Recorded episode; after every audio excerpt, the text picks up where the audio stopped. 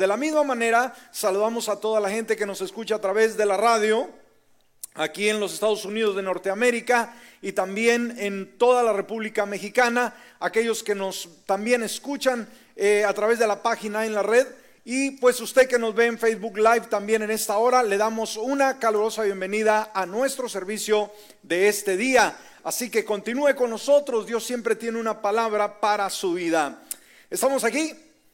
Amén. Es el día del Señor en el cual disfrutamos su presencia. Vayamos a la palabra en esta hora.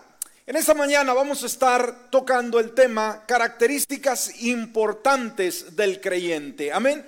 Características importantes del creyente. En nuestro servicio a Dios, yo creo que reflejamos en nuestro estilo de vida ciertas características que la palabra, la escritura nos enseña, ¿sí? Que debemos de aprender y obviamente reflejar en nuestro diario vivir. Vaya conmigo a Primera de Corintios en el capítulo 16 y vamos a estar leyendo versículos del 13 y 14. Primera de Corintios 16, versículo 13 y 14. Nos dice la palabra de esta manera.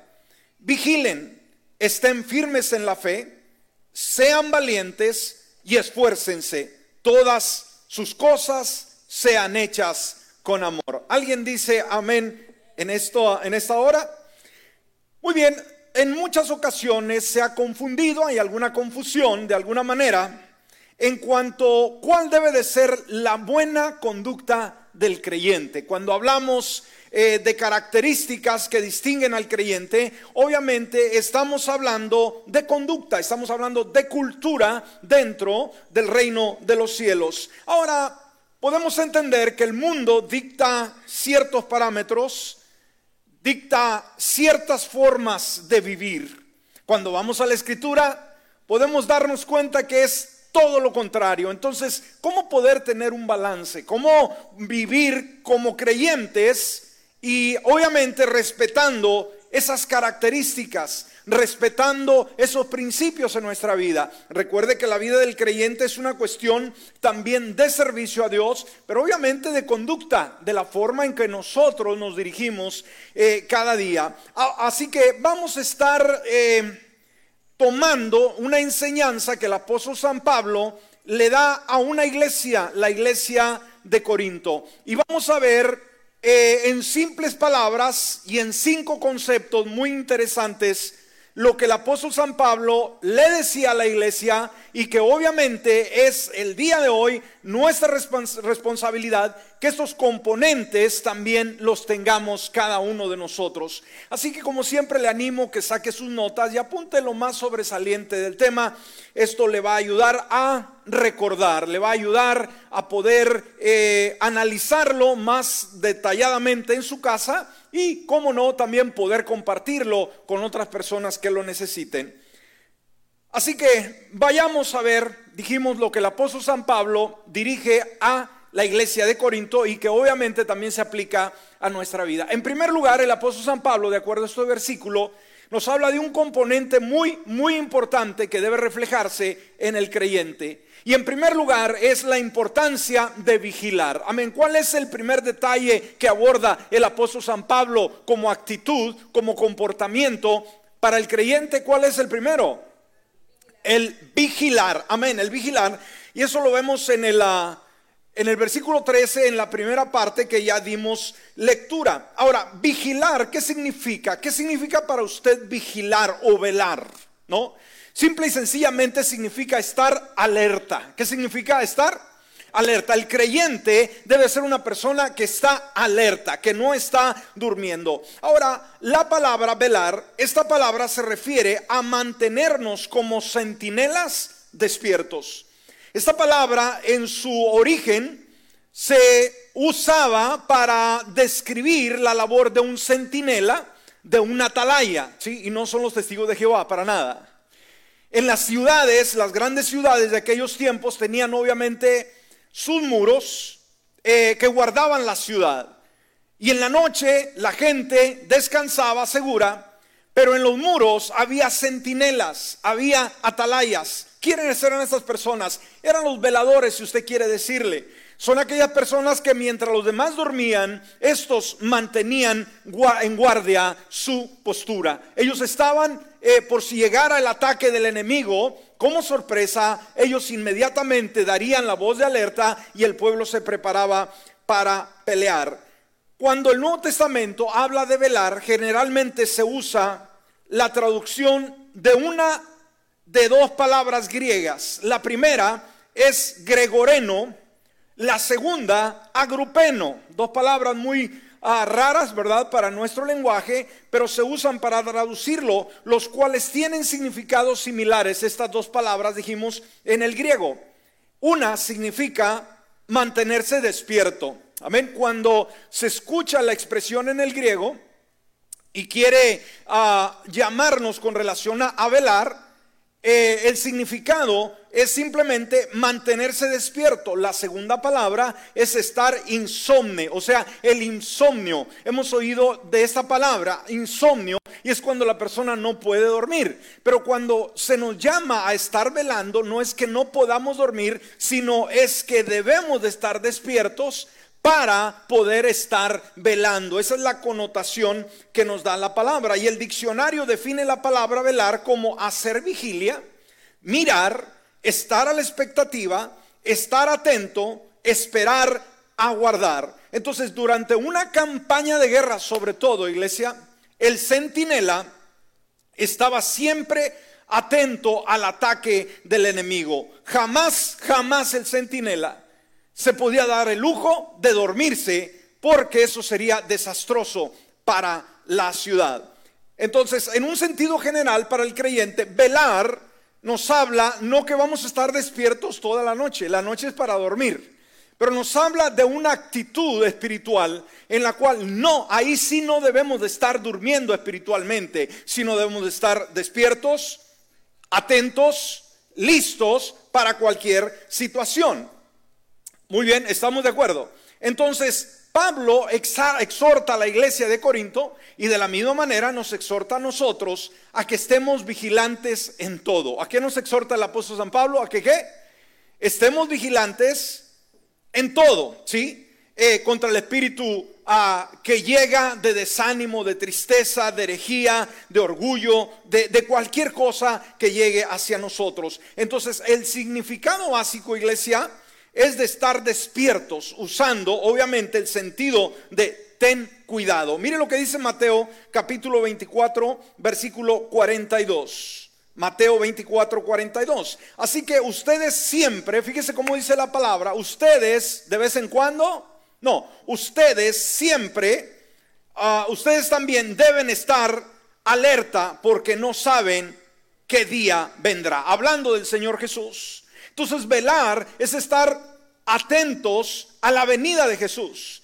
Y de la misma manera, estar en una posición en la cual estamos velando para que el enemigo no logre romper la fe y la confianza que tenemos ah, en Dios. Entonces, los significados de la misma palabra se pueden resumir en estar o ser vigilantes. Por eso Mateo también 24, 43 nos dice esta gran verdad. Mire lo que dice el siguiente versículo. Pero sepan esto, que si el dueño de la casa supiera a qué horas va a venir el ladrón, se quedaría despierto y no dejaría que robaran su casa. Este es un principio en el cual nos habla de la, eh, lo importante que es estar despiertos para que el enemigo no tome ventaja en algún en alguna batalla que lance contra nosotros. Entonces, el primer imperativo, imperativo, perdón, que le dirige el apóstol San Pablo a la iglesia de Corinto y a la iglesia el de hoy en día, ¿cuál es? Estar como durmiendo, estar descuidados, no, estar vigilando. La pregunta es, ¿usted está vigilando? ¿Es una persona que sabe en qué tiempo está viviendo? ¿Es una persona que está escuchando la voz de Dios o simplemente se le pasan las oportunidades? Mucho cuidado con ello. Usted debe de estar vigilando día y noche. ¿Me explico? Hay un segundo imperativo. En segundo lugar, es estén firmes en la fe. ¿Cuál es el segundo, hermanos? Estén firmes en la fe. En primer lugar, vigilar, estar alerta. Y fíjese, ah, dentro de los estudiosos, cuando han sacado conclusión de este versículo, eh, dice que este versículo está muy enfocado en un lenguaje militar, en el cual el comandante, el general, da una orden.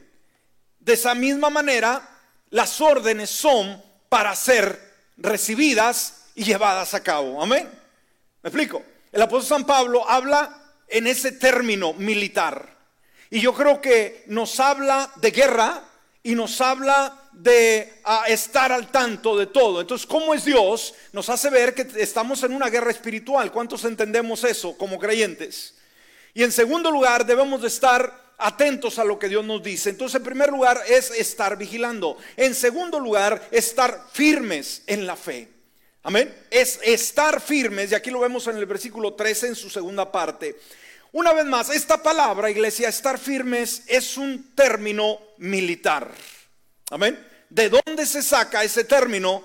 Que el soldado en su puesto, en el lugar que él tiene, debe mantenerse firme, sin moverse, sin eh, irse para un lado o para el otro. Es mantener la posición de uno.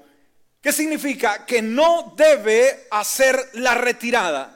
¿Qué significa? No debe correr, no debe dejar su puesto. La palabra griega para esto es esteco. Esa es la palabra griega. Y hace referencia, escúcheme, cuando habla de mantenerse firme, mantener la posición, este término griego, esteca, escúcheme, hace la referencia a una estaca que se toma y se clava en el suelo. ¿Qué pasa cuando una estaca se clava en el suelo? ¿Cómo está la estaca? Firme. Amén. Mientras más profundo, la estaca va a estar firme. Esa es la referencia que hace una vez más a lo que el apóstol San Pablo nos dice, manténgase firme, póngase la idea, ¿cómo voy a estar yo? ¿Cuál va a ser mi postura en el Señor? ¿Cómo voy a estar? Firme, como una estaca que está clavada. Ahora, se cuenta, por ejemplo, en una gran batalla que se lirió en la batalla de Waterloo. Este fue el enfrentamiento que se llevó a cabo hace muchos años entre el ejército de Napoleón, este ejército francés, y la séptima coalición que se llevó a cabo, como dijimos, allá en el año 18, eh, perdón, en el mes de junio, el 18 de junio de 1815. Eh, esta se llevó a cabo eh, cerca de Waterloo, Bélgica, en el país Bélgico. Ahí se llevó a cabo esta gran batalla. Se dice que cuando la batalla estaba bien complicada, un, mensajero que estaba en el campo de batalla fue enviado para consultar con el comandante, o sea, el duque de Wellington, y le dijo, señor capitán, Estamos perdiendo la batalla, necesitamos un refuerzo de urgencia. El duque le dice a esta persona, ve dile al encargado de este batallón, escúcheme la palabra que le da, que se mantengan firmes, o sea, que se mantengan en su posición. O sea, que no abandonen, no marquen la retirada, que se mantengan. Él fue lleva el mensaje. Una vez más el encargado le dice, háblale una vez más al duque y dile que necesitamos refuerzos de emergencia. Vuelve a ir a todo galope en su caballo, llegando a donde estaba aquel eh, eh, comandante, perdón. Y le dice una vez más, señor comandante, estamos perdiendo la batalla. El, el comandante dice, no tengo refuerzos que enviarles. Fíjese, Manténganse firmes en sus posiciones, no eh, lancen la retirada para nada. Esto se repitió como tres veces. Entonces, ah, veamos, la situación no era, no era nada grata, no era nada sencilla. Ahora, ¿qué sucede cuando termina la guerra, la batalla? Ganaron, ganaron esa batalla. Pero cuando el comandante llegó donde estaba el ejército que necesitaba ayuda, escúcheme bien, encontró a todos en sus lugares donde les ordenó que permanecieran firmes. Escúcheme bien, ahí estaban muertos, pero ahí estaban en la línea de combate. ¿Escuchó? Ni uno dio la retirada, ni uno se rindió. ¿Por qué? Tenían una orden. No emprendan la retirada, manténganse firmes. Y la batalla se ganó, obviamente ellos pagaron con sus propias vidas, mas sin embargo ellos estuvieron firmes en su lugar. Ahora, ¿qué, ejemplo nos da a nosotros esta ilustración? Todos queremos la vida, todos queremos, yo creo que los soldados eh, tenían hogar, tenían padres, tenían quizás algunos estaban casados, tenían planes, mas sin embargo, ¿cuál era la orden? Estar firmes. Ellos lo estuvieron, la batalla se ganó, obviamente quedaron como héroes, a precio de su propia vida. Pero, ¿qué nos quiere decir? Que nosotros como creyentes, de la misma manera, iglesia, cuando le pedimos refuerzo al Señor, cuando la batalla está fuerte, ¿qué nos dice el Señor? A cada uno cuando estamos lidiando nuestras batallas y decimos, Señor, mándanos la ayuda. ¿Qué nos dice el comandante y jefe a cada uno de nosotros? Emprende la retirada. Así dice. No, es lo menos que Dios nos puede decir. ¿Qué nos dirá el Señor como el comandante, este duque, hermanos? ¿Cuál fue la palabra? Manténganse firmes en el lugar donde están. Wow, qué ejemplo para nosotros. Entonces, como creyentes, eso es lo que cada uno de nosotros está llamado a hacer. Por eso Mateo 24, 13 dice, pero el que se mantenga firme hasta el fin será salvo.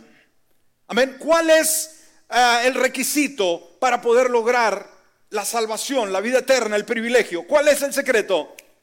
Mantenerse firme. ¿Sabe?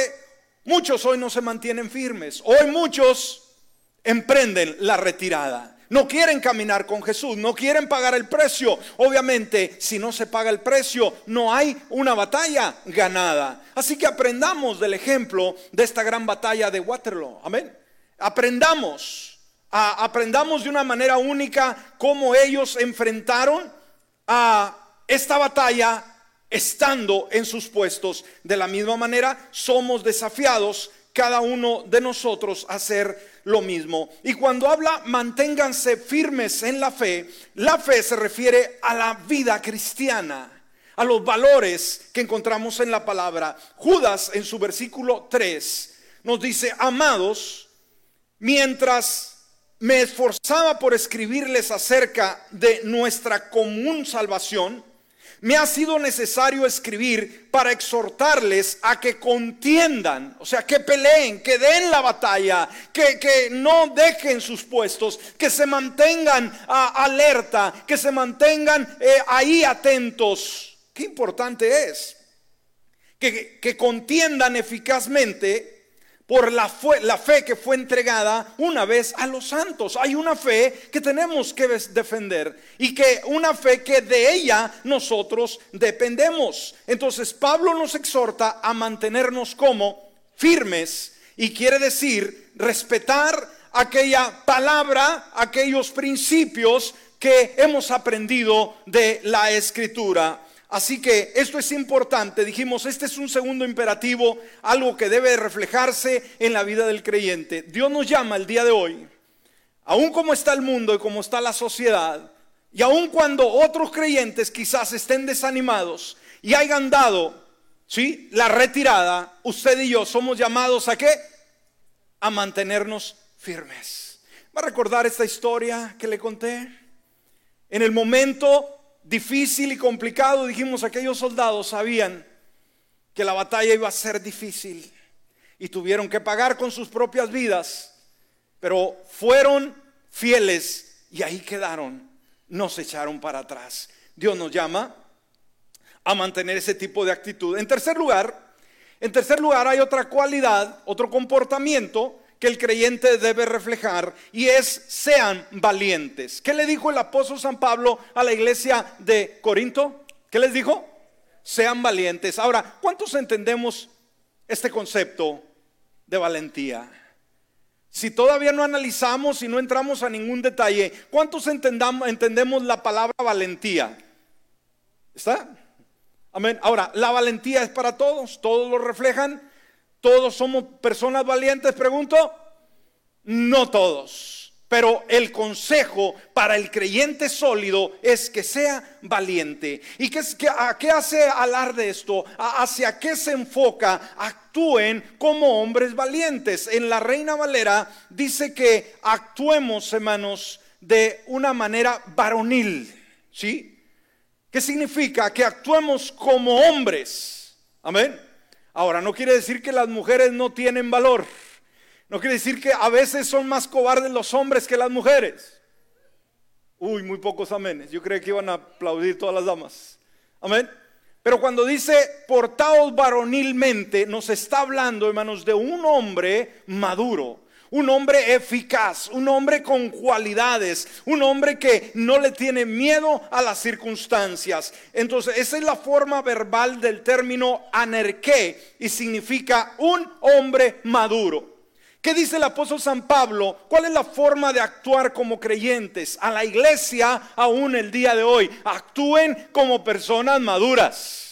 No como niños, no como aquellos que andan buscando la mamila, no como aquellos que andan a que los estén continuamente por ahí moviéndolos, no, porque si no los mueven, no se mueven. No, el, concepto eh, bíblico es que actuemos como personas maduras. Y este término ah, de esforzarse podemos encontrarlo en varios lugares, pero por ejemplo podemos ver el consejo que Dios le da a Josué. ¿Se recuerda? Josué viene a ser ah, por mucho tiempo el asistente del gran caudillo Moisés. Él creció con él, él anduvo en sus proyectos con él, pero llegó el momento en que Dios le dice a Moisés, tú no vas a poder entrar a la tierra prometida. No vas a poder entrar, mírala nada más, pero tú no vas a llevar el pueblo a su conquista final. ¿Y qué le dice Josué? Tu sucesor, él lo hará. Entonces, obviamente para Josué era un gran reto poder llenar los zapatos de, de su líder, de su ah, padre espiritual. Era un requisito muy grande, era un reto muy grande. Entonces veamos, obviamente él refleja temor, inseguridad, duda, todo ello. Pero sabe, cuando tenemos duda, no es problema que tengamos duda. No es problema que tengamos temor, pero Dios siempre está ahí para darnos una palabra de valentía. ¿Y qué le dice a Josué en el capítulo 1, versículo 6? Esto es importante. Ah, dice, esfuérzate. ¿Y qué le dice? Y sé valiente, porque tú Órale, ¿cómo le dice? Tú harás que este pueblo tome posesión de la tierra que juré a sus padres que les daría. Oiga, esa palabra, tú hermanos, era responsabilidad.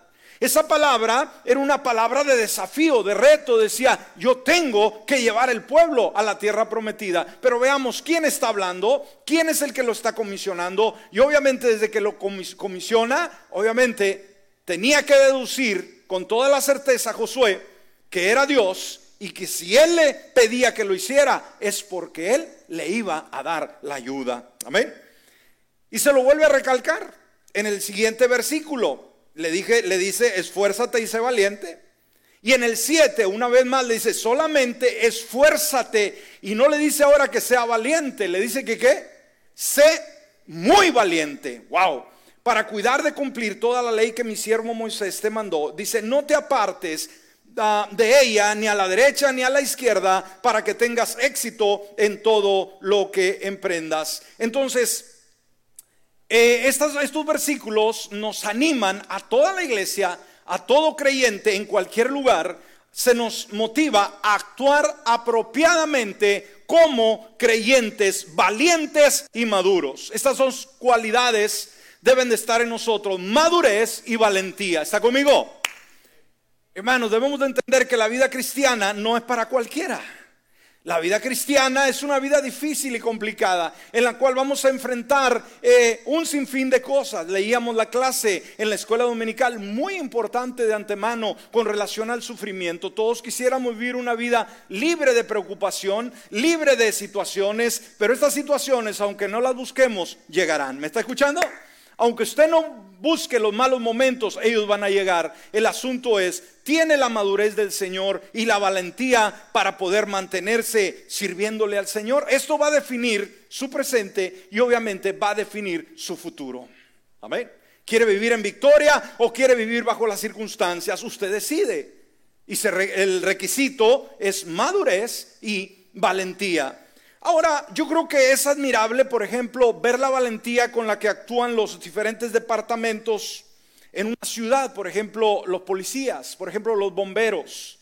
Eh, son personas que ah, continuamente están tratando con, la, ah, el peligro, el peligro, ¿no? Ser policía en cualquier lugar es un reto muy grande. Ser bombero de la misma manera, hermano. Ser bombero no es estar solamente ahí en, en espera a que algo suceda, no, es acción. Y cuando les llaman, va a ser una gran responsabilidad porque el fuego es bastante peligroso. Y sabe, muchas veces, ¿qué es lo que hacen ellos? Arriesgan sus propias vidas por la vida de personas desconocidas. Ellos son capaces de sacar una persona, hermanos, de un edificio. Los policías son capaces, hermanos, de ah, usar su arma y ponerse en la línea de fuego para cubrir a un ciudadano que ni siquiera conocen. Es increíble el valor que ellos tienen. Ahora, como creyentes debemos también imitar este tipo de fe.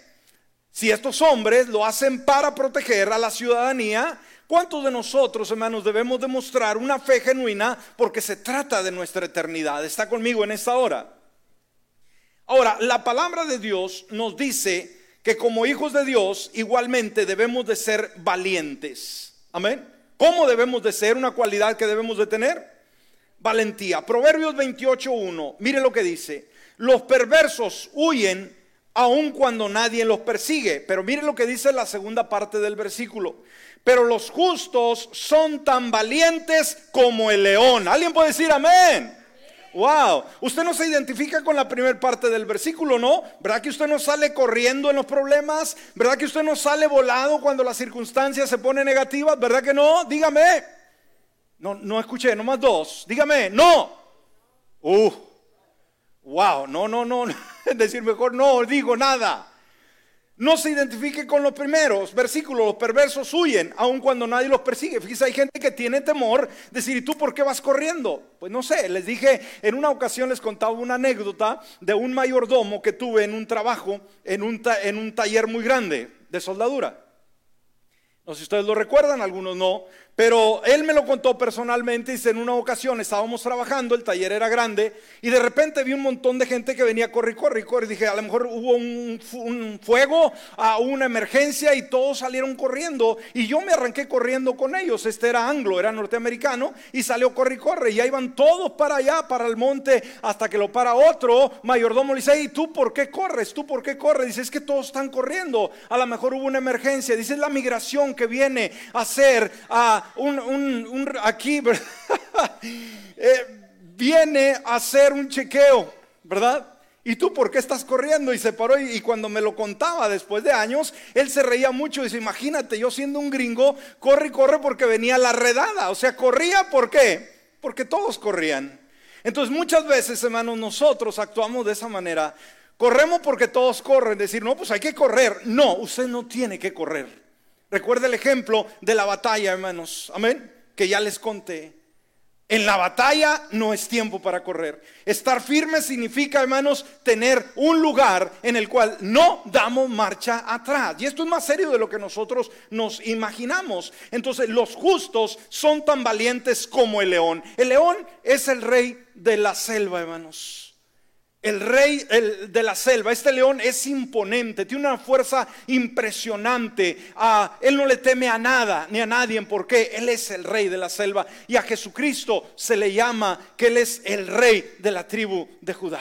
Él es el, el león, amén, por excelencia. Entonces nosotros como creyentes debemos de ser valientes como el león. Debe ser valiente como un león cuando se trata de su fe hacia Dios. Ahora, ¿de dónde proviene esa valentía? Usted puede decir, pero pastor, yo tengo miedo, me puede ir mal, algo puede sucederme. Bueno, ¿en qué puedo yo basar mi confianza y no echar la retirada cuando tengo que dar la cara a la situación? Debe de entender ¿de dónde viene nuestra valentía? Esta es una buena pregunta. Proviene del hecho de saber que Dios está ahí en tu situación, en tu batalla, en tu reto. ¿Estás conmigo en esta hora? Tú no estás solo, no estás sola, no tengas miedo.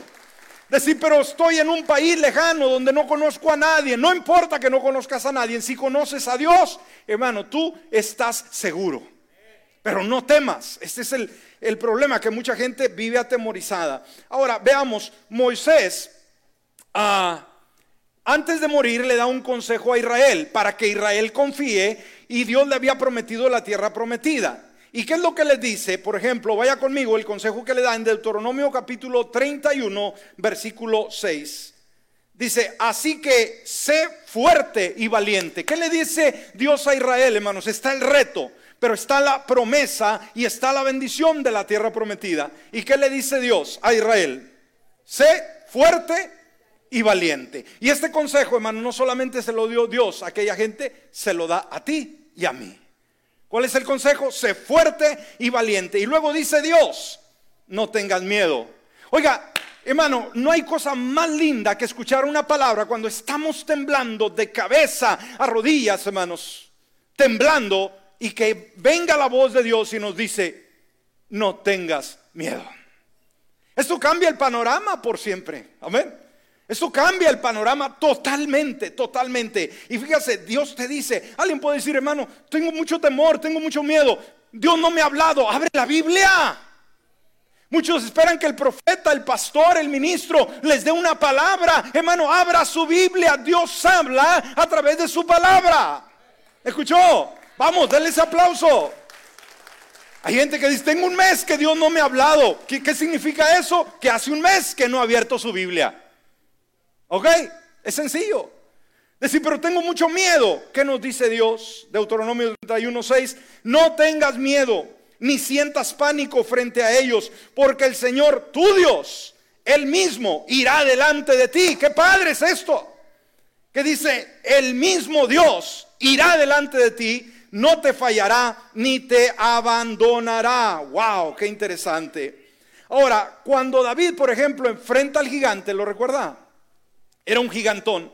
Era una batalla, hermanos, que simplemente al verla estaba definida quién iba a ganar.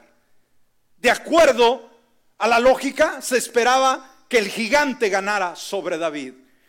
Pero David, él sabía que Dios estaba con él. Amén.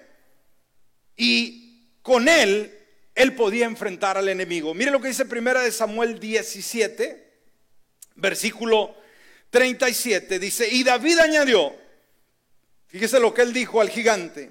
El Señor, quien me ha librado de las garras del león y de las garras del oso, Él me librará de la mano de este filisteo. Wow. ¿Qué dijo? El Señor, o sea, el Dios Todopoderoso, quien me ha librado de las garras del león y de las garras del oso, Él me librará de la mano de este filisteo. David sabía que no iba solo contra el enemigo. De la misma manera, iglesia, debes de saber que en los retos de la vida que tú enfrentas, debes de saber que no estás solo. Dios está contigo. ¿Qué es lo que te da la fuerza para ser valiente? Dios está contigo. Vamos rápidamente para poder cerrar. En cuarto lugar, el cuarto requisito para todo creyente es esfuércense. ¿Cuál es el cuarto requisito? Esfuércense. Eso nos dice el versículo 3 en su tercera parte. Ahora, este término, krataio, es usado varias veces en el Nuevo Testamento en, en sentidos diferentes. Entonces, esforzarse, escúcheme, no es una palabra pasiva. Esforzarse significa, conlleva acción. ¿Me escuchó? Entonces, esforzarse no es una opción. ¿Me escuchó? Como creyente usted no va a esforzarse si quiere o no quiere. Esforzarse es una orden. Gracias por el amén. Una vez más, de este lado, deje preguntarle a los de este lado. Los de allá no dijeron nada.